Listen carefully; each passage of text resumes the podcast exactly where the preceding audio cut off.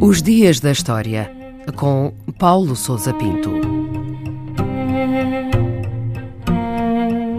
18 de outubro de 1748, o dia que marcou o fim da Guerra de Sucessão na Áustria.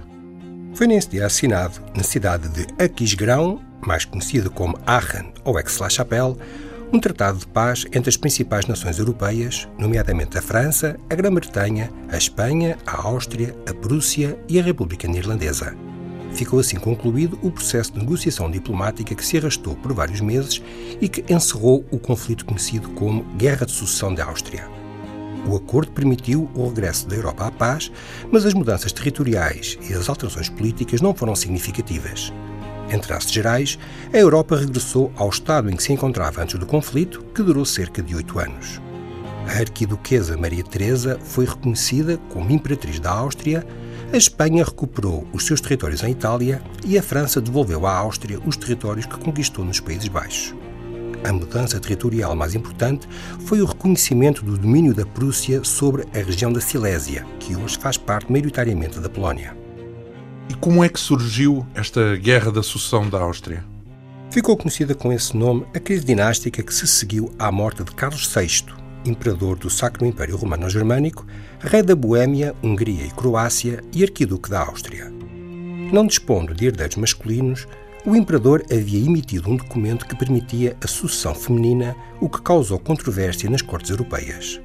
A sua morte, em 1740, dividiu a Europa entre os que aceitaram a sucessão da sua filha Maria Teresa, como a Grã-Bretanha e a República Neerlandesa, e os que a rejeitaram, nomeadamente a França, a Espanha, a Prússia e diversos principados alemães. A guerra durou oito anos e decorreu em vários cenários, tanto na Europa Central e na Itália, como no continente americano e na Índia.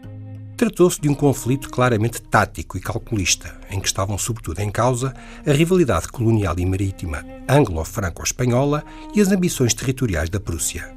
Em 1748, e depois de várias campanhas militares sem resultados relevantes, as potências envolvidas consideraram o conflito esgotado e assinaram a paz. E que consequências é que acabaram por resultar deste conflito? A Guerra de Sucessão da Áustria foi talvez o exemplo mais evidente do estado de permanente tensão, calculismo político e equilíbrio complexo e delicado em que vivia a Europa do século XVIII. Estavam em jogo interesses e ambições de potências regionais, mas também simples rivalidades entre casas reinantes, questões de prestígio e meros jogos diplomáticos.